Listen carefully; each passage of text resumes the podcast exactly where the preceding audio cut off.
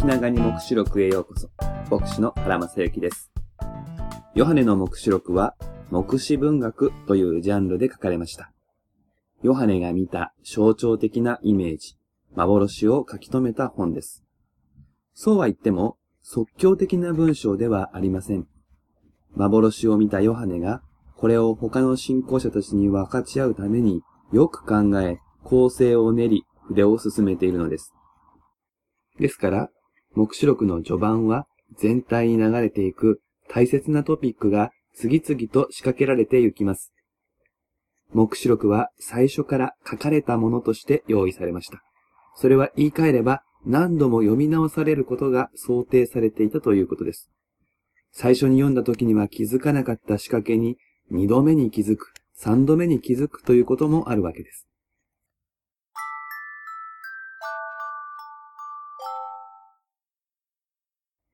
そのような仕掛けの一つとして、最初に取り上げられるのは、しもべという言葉です。神はすぐに起こるべきことをしもべたちに示すためとあります。しもべたち。これはギリシャ語の直訳では、彼のしもべたち、すなわち神のしもべたちのことです。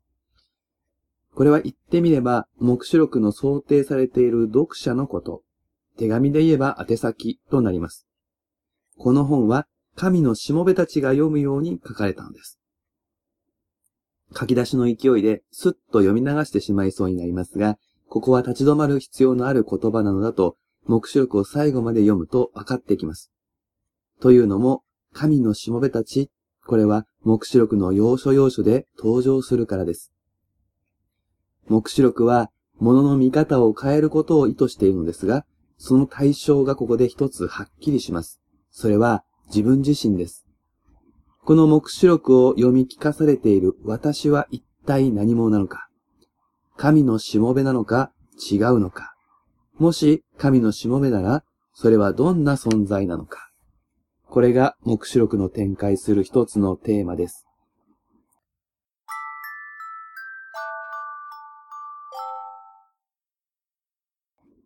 しもべという言葉はギリシャ語でドゥーロスと言います。この言葉は一般的な意味は奴隷です。目視録が書かれた時代、自由人と奴隷というカテゴリーがありました。自由人はローマの市民権を持っていて、奴隷はお金で売買されるものでした。事業に失敗して身売りするというようなこともあったようですが、多くは戦争に負けて捕虜になり、奴隷とされたのです。近代の黒人奴隷のような非人道的な扱いこそ受けなかったものの、奴隷と自由人の区別ははっきりしていました。奴隷とは負け組のシンボルだったのです。けれども、旧約聖書の世界では、しもべ、特に神のしもべは良い意味の言葉でした。偉大な預言者は皆神のしもべと呼ばれました。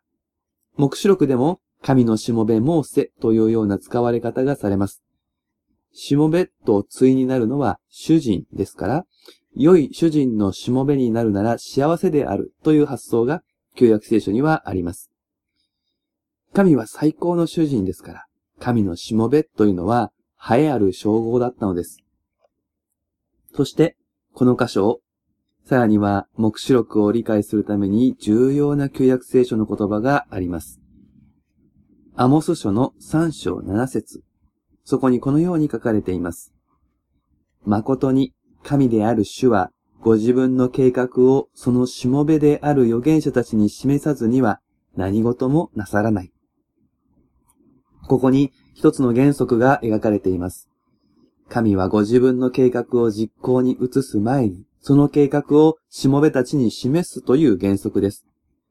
この原則を念頭に目視録に戻ってくるとどうでしょうかまさしく神は、すぐに起こるべきことを示そうとしています。それはすなわち、神がいよいよ行動を起こすため、これから行う計画を示そうとしているのだということがわかります。